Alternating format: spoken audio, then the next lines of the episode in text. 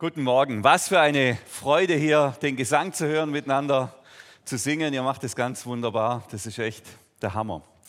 Ich komme gerade aus einer sehr, sehr intensiven Arbeitsphase. Wir bauen ja die Lindenwiese um und ähm, viele von euch haben da schon Hand angelegt und wenn man hier reingeht, dann lässt sich ja auch unschwer sozusagen verbergen, dass hier gearbeitet wurde.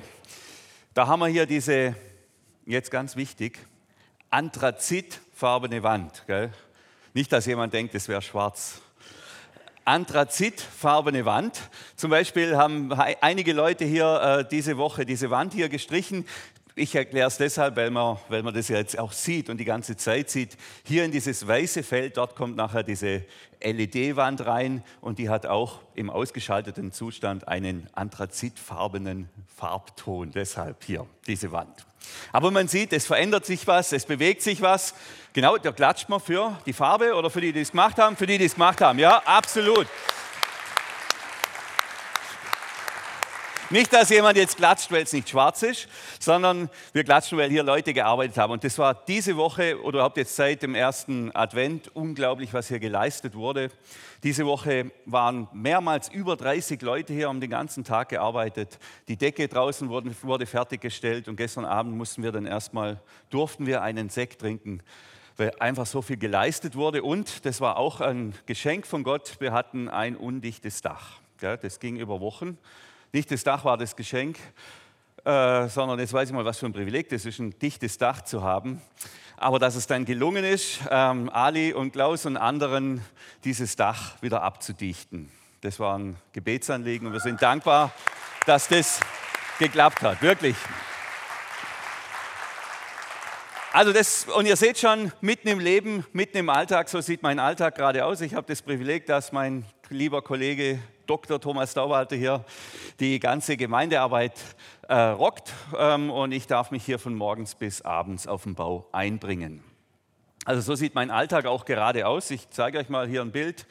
Hier oben seht ihr den Gemeindehilti, das ist schon ein äh, Begriff für einen Schlagbohrer.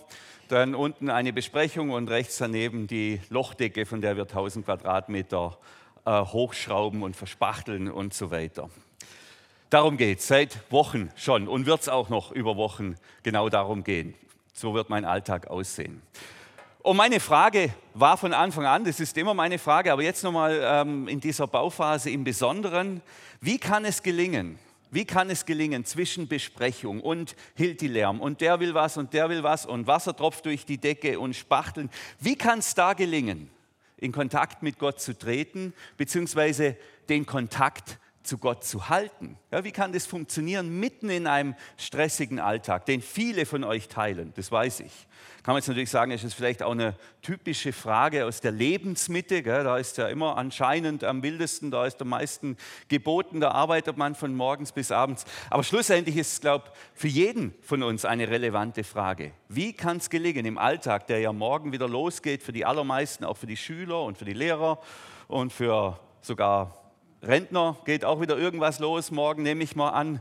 Wie kann es gelingen, in diesem, in, diesem, in diesem normalen Leben, wo es hin und her geht und sich so viel ereignet und so viel passiert, wie kann es da gelingen, mit Gott in Beziehung zu treten, immer wieder mich mit Gott zu verbinden, Gott nahe zu sein, Gott zu spüren und zu erleben. Von dem her ist es jetzt für mich ein wunderbares ähm, Arbeitsfeld, das zu verknüpfen, praktische Arbeit und, ich sag's mal, die Suche nach Gott, die Suche nach Gott im Alltag. Nicht nur am Sonntag, wenn wir hier mit fast fantastischem Lobpreis Musik verwöhnt werden, sondern im Alltag. Wie kann die Suche nach Gott im Alltag gut gelingen? Und beim Franziskanerpater Albert Hase heißt der gute Mann, da habe ich, ähm, wo haben wir den? Der kommt gleich, der Albert Hase. So sieht er aus. Gell?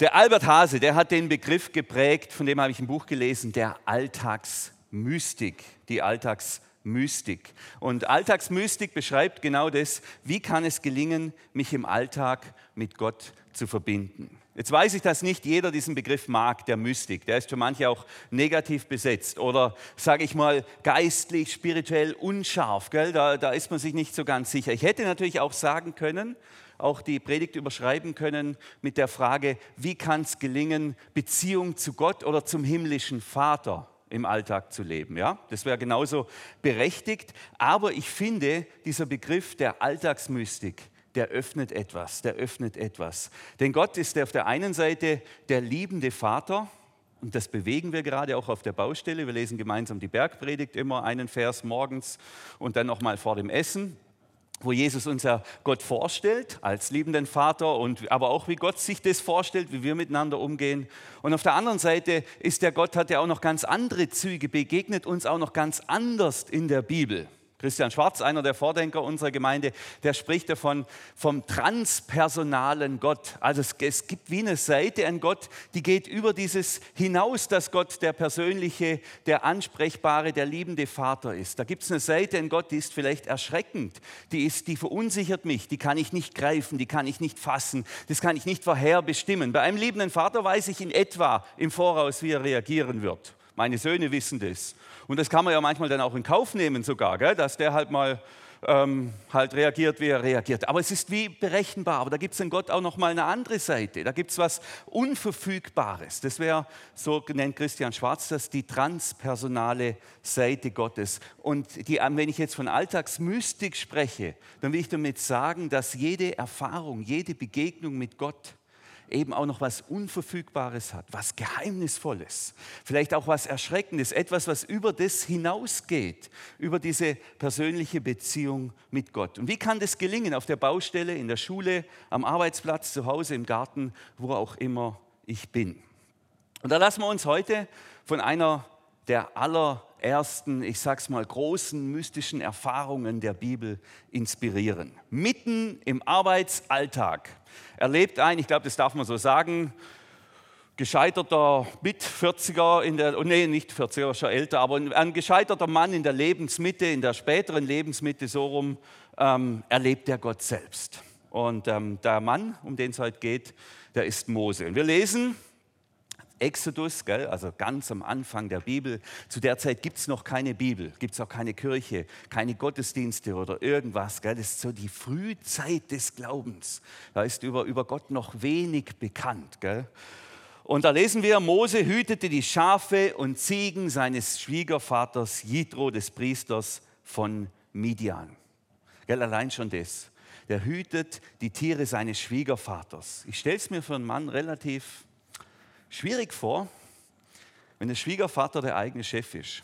Ich weiß, solche Konstellationen gibt es, aber ja, kann man jetzt nicht gerade von einem erfolgreichen Leben sprechen, würde ich jetzt mal sagen. Für Mose. Gell? Also das, der will doch seine eigenen Tiere. Nicht mal, er hat nicht mal eigene Tiere. Er muss jetzt die auch noch vom Schwiegervater, der Chef, der Mann, der Vater von der Frau und so. Also stelle ich mir nicht so ganz einfach vor. Aber so ist eben Leben, so ist Alltag. Und genau das ist die Situation von Mose. Er ist da unterwegs. Ähm, als er die Herde tief in die Wüste hineintrieb, kam er eines Tages an den Gottesberg, den Horeb.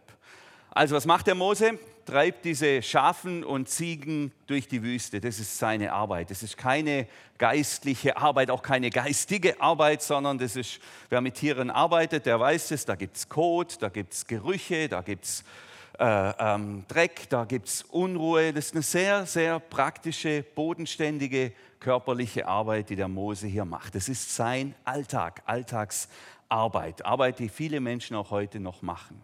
Und Mose treibt hier diese Tiere in die Nähe des Gottesberges, ohne zu wissen übrigens, dass es der Gottesberg ist. Der wird erst der Gottesberg durch das, was Mose dort erleben wird.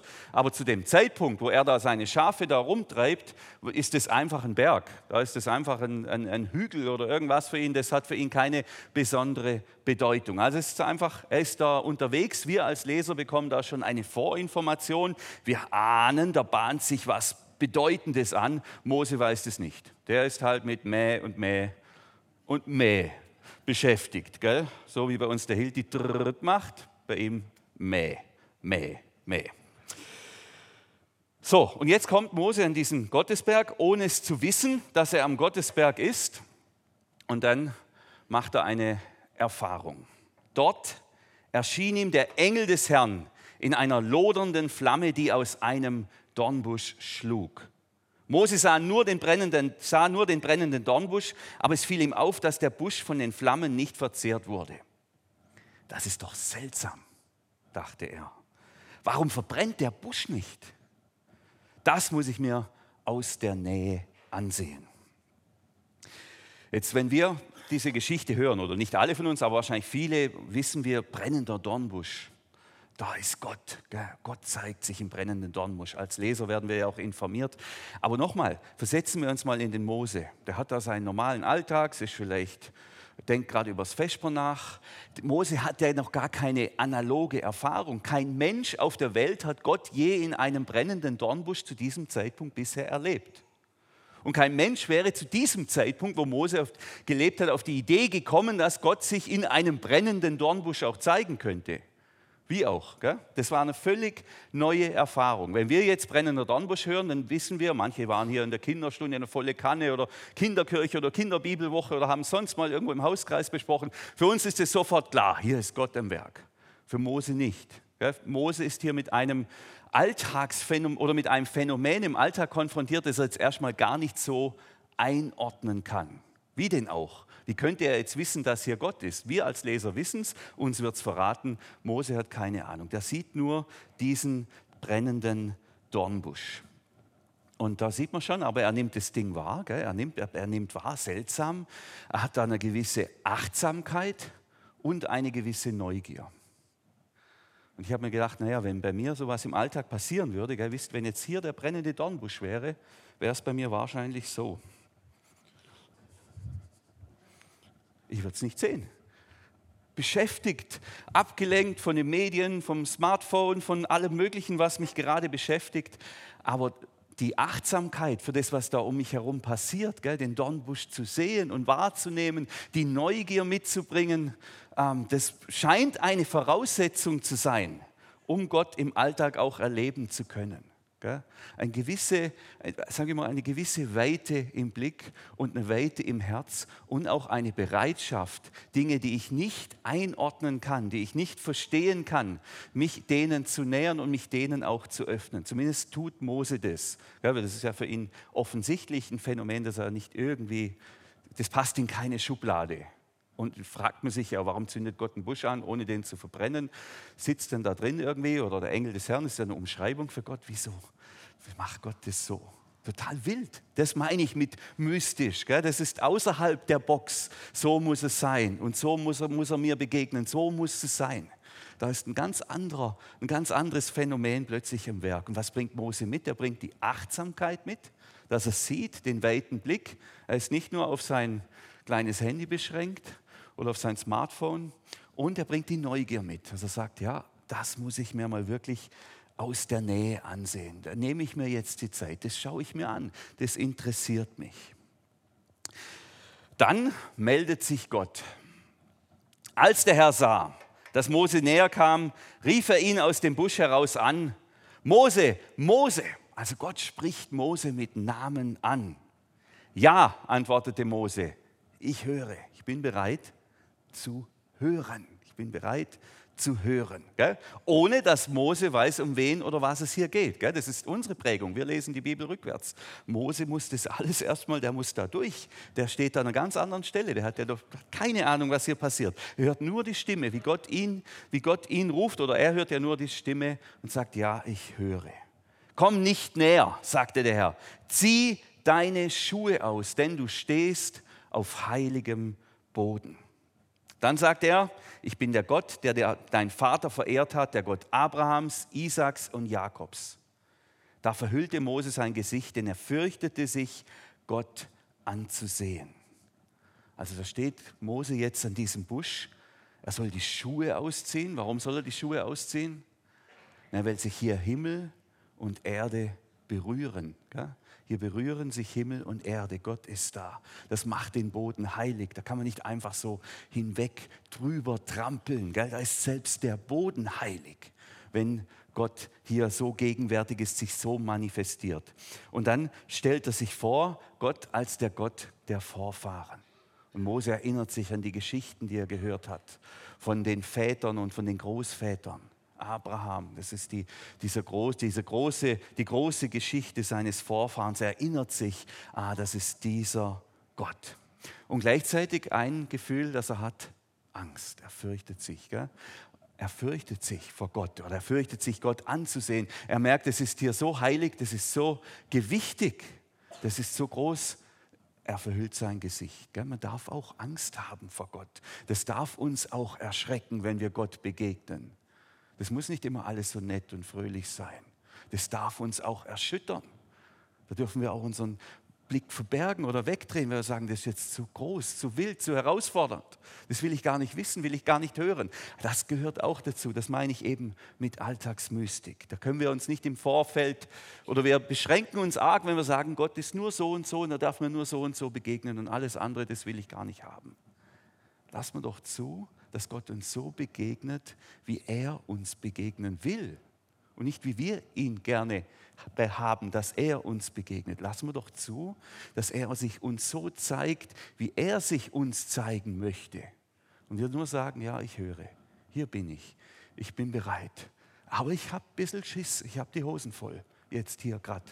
Das darf man doch sagen. Gott, ich bin bereit. Aber lass mal zu, dass Gott uns so begegnet, wie er sich uns zeigen will. Dann sind wir bei Mose, mitten im Alltag. Dann sind wir da, wo Mose auch war. Jetzt wird das natürlich eine gewaltige Erfahrung werden für Mose, die Mose hier macht am Dornbusch. Ähm, die wird nicht nur Mose nachhaltig verändern, die wird die ganze Welt nachhaltig verändern. trotzdem ist diese, diese Dornbusch-Erfahrung für mich wie ein Bild, für ein Bild für eine Gottesbegegnung im Alltag, Alltagsmystik. Und darum geht es mir heute. Allerdings in aller Demut, in aller Demut. Das, was Mose da erlebt hat, das war so gewaltig, das hat ihn durchgetragen, zum Pharao zu gehen, mit dem rumzustreiten, ein ganzes Volk da rauszuführen und alles zu ertragen, was da kam, weil er wusste, ich habe das Mandat, ich habe den Auftrag von Gott. Und deshalb war diese Dornbusch-Erfahrung natürlich äh, äh, außerordentlich gigantisch groß. Die steht über allen anderen Gotteserfahrungen, die Mose gemacht hat. Ähm, und deshalb ist es natürlich ein bisschen heikel, wenn man sagt, das nehmen wir jetzt als Bild für uns auch. Denn wer würde denn das ertragen? So eine Dornbusch-Erfahrung. Und das womöglich noch jede Woche. Wir können jede Woche ein Volk aus Ägypten rausführen oder, oder sonst was tun. Also das, wir müssen da, denke ich, auch ein bisschen demütiger sein. Deshalb habe ich es ja auch formuliert, mir geht es heute nicht um die Dornbusch-Erfahrung, sondern um die Dornzweigerfahrung im Alltag. Vielleicht auch nur um die brennende Donne, gell? so eine kleine Donne. Das reicht doch, das reicht doch. Ich, hab, ich predige deshalb unter anderem hier und, und ähm, habe Theologie studiert, weil ich eine Berufungserfahrung gemacht habe, wo Gott sich mir sozusagen offenbart hat und gesagt hat, ich will, dass du das tust. Ich weiß nicht, wie viele solche Erfahrungen ich in meinem Leben verkraften würde. Ja, da steckt ja auch ein Mandat drin. Da steckt ja dann auch eine, da, da steckt sowas Großes drin, sowas Gewaltiges, das muss man ja auch noch aushalten können als Mensch. Deshalb Dornzweig, Dörnchen, das brennende Dörnchen, das wird schon reichen. Und so ist meine Frage, wie, wie können wir diesen, diesen brennenden Dorn, diesen brennenden Dornzweig, wie können wir den in unserem Alltag wahrnehmen? Gott hören, uns mit Gott verbinden. Und dann kommt ja der, der großartige Auftrag an, an, Mose, den Job, den, den äh, Gott für Mose hat, wo er sagt, er will es ja selber machen, aber Mose soll es dann ausführen. Und äh, Mose hat da viele Fragen und Sorgen und Ängste und hat immer die Größe, das auch auszusprechen. Gell? Äh, er ist da kein Pretender vor Gott, sondern sagt, so sieht es aus. Ich kann nicht gut reden. Und was ist, wenn die Leute dann fragen, ja, äh, wer, das ist dann in Vers 13, ähm, da sagt dann Mose, wenn ich nun zu den Leuten von Israel komme, die da in der Sklaverei in Ägypten sind, und zu ihnen sage, der Gott eurer Vorfahren hat mich zu euch geschickt, und sie mich dann fragen, wie ist mein Name? Was soll ich ihnen denn sagen? Ja, was soll ich denn sagen? Wer bist du? Wie heißt du? Wie soll ich dich vorstellen? Und jetzt wird es wieder so ein bisschen mystisch, weil Gott dann antwortet, äh, nicht mit seinem Namen Heinz oder Karl oder so irgendwas, sondern er sagt, äh, äh, ich bin da ich bin da. Und er fügte hinzu, sagt zum Volk Israel, der ich bin da hat mich zu euch geschickt. Der Herr, er ist euer Gott, euer Vorfahren, der Gott Abrahams, Isaaks und Jakobs, denn der Herr, er ist da, ist mein Name für alle Zeiten. Mit diesem Namen sollen mich auch die kommenden Generationen ansprechen, wenn sie zu mir beten. Jahwe, aber eigentlich ist der Name von Gott, ich bin der ich bin oder ich bin der Daseiende, ich bin der, der da ist. Mit dem Gott haben wir es zu tun. Und schon wieder gell, lässt er sich nicht in so eine Schublade reinquetschen. Name, Name von Gott ist so und so. Gott hat viele Namen, aber ein Name, mit dem er sich selber vorstellt und mit dem wir ihn ansprechen sollen, ist ja eigentlich gar kein Name, sondern eine Beschreibung. Die Beschreibung dessen, dass Gott der ist, der da ist. Der, man könnte auch sagen, jetzt da ist. Manche sprechen auch von der, vom, vom Gott des Augenblicks. Gell? Also wenn ich frage, wo ist denn Gott? Äh, ähm, wo ist Gott? Wo kann ich ihn finden? Dann könnte eine Antwort sein, der Gott, den, der ist da, jetzt da. Ich kann ihn nicht im Gestern finden und auch nicht in der Zukunft, sondern er ist jetzt da. Also wenn ich Gott suche und wenn ich mich mit Gott verbinden möchte, dann muss ich im Jetzt leben, im Moment leben, da sein, wo Gott auch ist. Und Gott ist jetzt da. Und dann finde ich Gott, wenn ich auch jetzt da bin, wenn ich auch da bin, wo ich bin. Und wenn wir jetzt diese Geschichte nehmen und sagen, ja, wie, wie, was heißt es jetzt? Wie kann es gelingen, mich in meinem Alltag, im Alltagstrubel, mich mit Gott zu verbinden? gibt eine schöne Übung. Ich nenne die mal die Dornzweig-Übung, aber die habe ich nicht erfunden, die kommt auch von dem Albert Hase. Und der beschreibt vier Schritte, die kann ich immer gehen im Alltag oder fast immer. Es ist wie wenn man einem Kind erklärt, wie ein Kind über die Straße geht. So kann man sich wirklich gut, gut äh, erinnern. Wenn man ein fünfjähriges, sechsjähriges Kind hat oder dreijähriges, sagt vor der Straße anhalten, schauen, hören und weitergehen. Also kleine Unterbrechungen schaffen im Alltag, in denen ich mich ganz bewusst verbinde. Und ich glaube, das brauchen wir. Ähm, erstmal innehalten im Alltag, gell? rauskommen aus dem, was gerade in meinem Kopf ist, was mich gerade bewegt und beschäftigt. Gell? Also die Arbeit muss unterbrochen werden, so wie der Alltag von Mose auch unterbrochen wird. Gell? Und Gott ruft Mose nicht. Gell? Der lässt, der zündet da nur diesen Busch an. Verrückt, oder? Der hätte doch gleich sagen können, Mose, Mose, und Mose hätte sagen können, ja, ich höre. Nee, der Mose muss erstmal da seine Schafherde verlassen. Es bewegt sich da erstmal auf diesen Dornbusch zu und dann kommt die Stimme. Verrückt, oder? Also es braucht wie eine Unterbrechung, wie was, wo man sagt, jetzt dreh dich mal raus aus dem Alltag, wo ich mich wieder ins Jetzt zurückkomme. Mir ging es jetzt so, wir haben einen fantastischen Radlader hier, der hat uns viel geholfen, aber im Winter muss das Ding vorglühen. Gell? Das dauert, wie früher, wie früher. Gell? Und dann saß ich da wie lange geht das noch? Jetzt habe ich, jetzt war, da war die Unterbrechung da. Dann war sie da, die Unterbrechung. Oder vorgestern auf der Toilette beim Händewaschen, da steht ja immer, dass es, wie lang? 30 Sekunden oder irgendwas. Dann war plötzlich die Unterbrechung da. Dann war ich wieder, habe ich gemerkt, okay, jetzt habe ich so eine Unterbrechung. Jetzt habe ich so einen Moment, wo ich mal kurz innehalten kann und mich auf Gott ausrichten kann. Manche stellen sich ihren Wecker oder ihr Handy oder was, um diese Unterbrechungen zu schaffen. Ich werde da irgendwann taub für diese Dinge, aber man braucht wie, wir brauchen die Unterbrechung. Mal kurz raus, weg, kurz weg von der Schafherde. Manchmal wird uns die Unterbrechung von außen geschenkt, weil irgendwas nicht funktioniert oder weil ich plötzlich in irgendeinem Ort bin oder irgendwo hin muss, wo es plötzlich ganz ruhig ist, wo ich merke, ah, jetzt bin ich da. Jetzt wäre so ein Moment. Innehalten, gell? und mich wieder bewusst und das wäre der erste Schritt, mich bewusst in die Gegenwart holen. Wo ist Gott? Gott ist jetzt da. Bin ich jetzt auch da? Ich habe gelesen, beim anderen Mystiker, es gibt äh, zwei Arten von Menschen. Es gibt die Menschen, die sich vornehmlich mit der Zukunft beschäftigen. Gell? Also das sind die, die jetzt schon überlegen, vielleicht jetzt schon überlegt haben, okay, was muss ich morgen alles machen? Was habe ich für Termine? Was ziehe ich für Kleider an? Ähm, haben wir genug im Kühlschrank und so weiter? Hat sich da jemand ertappt dabei? Natürlich nicht, der ist mir schon klar. Äh, ich gehöre zu denen. Gell? Ich war vorher schon wieder da und habe gedacht, okay, wer kommt morgen alles, wie machen wir das und so weiter. Also ich bin irgendwie immer mit der Zukunft. Aber ich bin nie in der Gegenwart, bin immer in der Zukunft, bin immer einen Schritt voraus. Dann gibt es die anderen, die beschäftigen sich, ich sage mal, exzessiv, bis hin zu exzessiv mit der Vergangenheit. Gell? Warum hat der jetzt das zu mir gesagt? Wieso hat der mich so komisch angeschaut? Was war eigentlich das für eine Begegnung? das war doch blöd, das hätte man noch an. Versteht, die gibt es auch, die Menschen. Ja, ich weiß nicht, wer von euch neigt eher zur Zukunft? Ja, wer neigt eher zur Vergangenheit? Okay, und dann gibt es noch die Heiligen, die schon vollkommen sind. Das sind die, die in der Gegenwart sind. Und wo ist Gott? in der Gegenwart, jetzt da, jetzt da. Und genau das ist die Idee, das ist der Punkt. Raus aus dem Trott von was ist morgen alles in die Gegenwart. Dann stehe ich, sitze ich um Radlader, ey, ich bin jetzt da, ich bin jetzt da. Äh, und nicht mit, mit dem, was mir gestern angetan wurde oder was mich da beschäftigt oder was morgen kommt. Das ist die einzige Chance, mich mit diesem Gott zu verbinden, indem ich jetzt da bin. Denn Gott ist jetzt auch da. Er ist der, der da ist. Jetzt stehe ich am Dornbusch. Und dann die zweite, äh, der zweite Schritt der Übung wäre schauen. Aber schauen, ich habe ja in Klammer Sinne geschrieben. Das heißt, alle Sinne bewusst einsetzen. Das ist ganz verrückt. Wir kommen in die Gegenwart, in den Ort, wo Gott auch ist, über unseren Leib, über unseren Körper. Nicht über unseren Geist, über unseren Leib. Wenn ich, wenn ich, wenn ich ganz bewusst einen meiner Sinne einsetze, wenn ich ganz bewusst lausche, höre, sehe, rieche, fühle, dann bin ich da. Dann denke ich nicht an morgen und dann denke ich auch nicht an gestern. Ich habe auf der Baustelle einen Kuss auf die Backe bekommen vom Klaus. Wunderbar war das. Plötzlich war ich da, war ich wieder in der Gegenwart.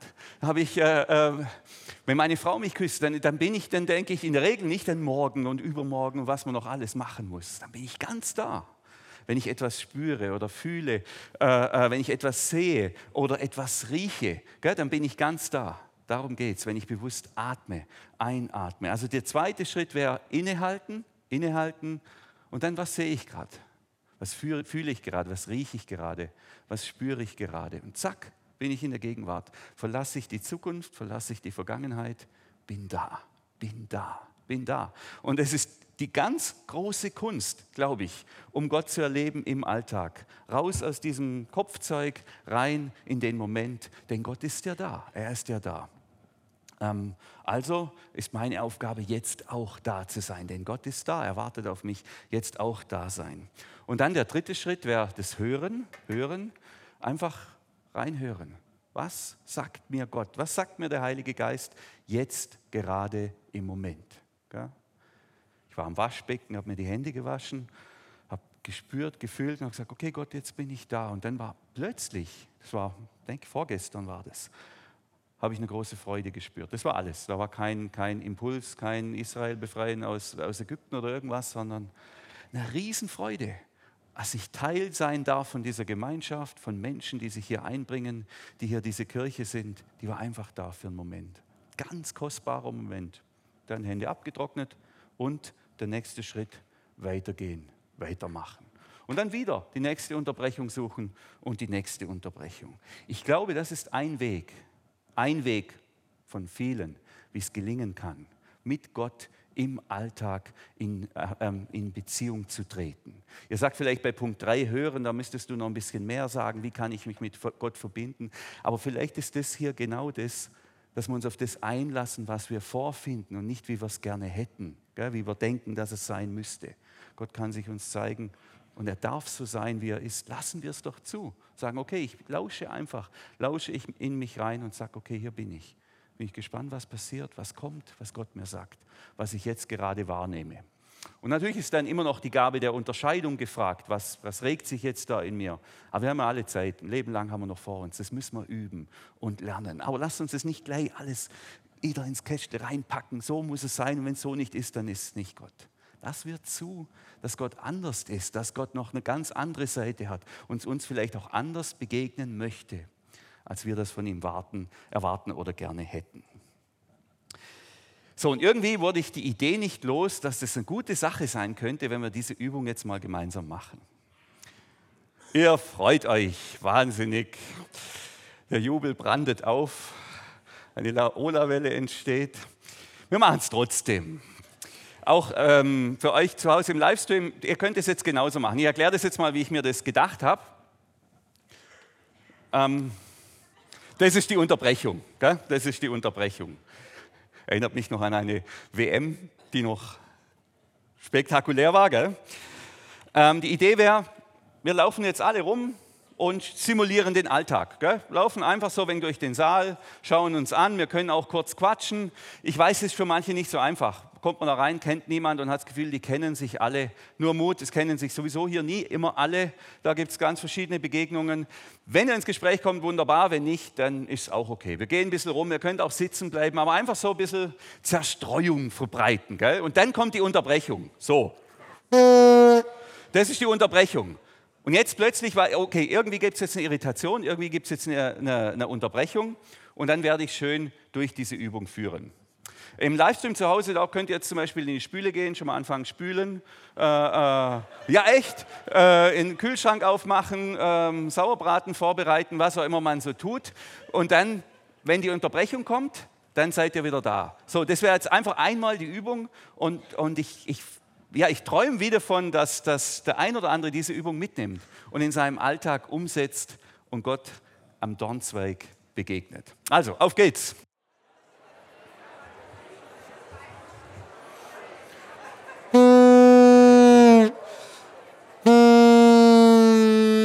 So, das war jetzt die Unterbrechung. So, jetzt bitte ich euch kurz innezuhalten, kurz innezuhalten ähm, und mal ganz bewusst zu schauen, was sehe ich gerade, ohne Wertung, was sehe ich, wen sehe ich, was höre ich,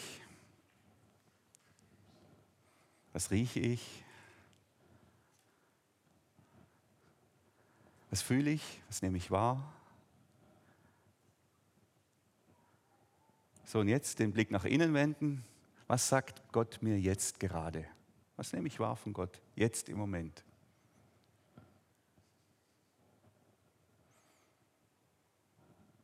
So, und das nehmen wir dankbar an, lassen das in uns wirken und gehen gemeinsam in unsere Lobpreiszeit.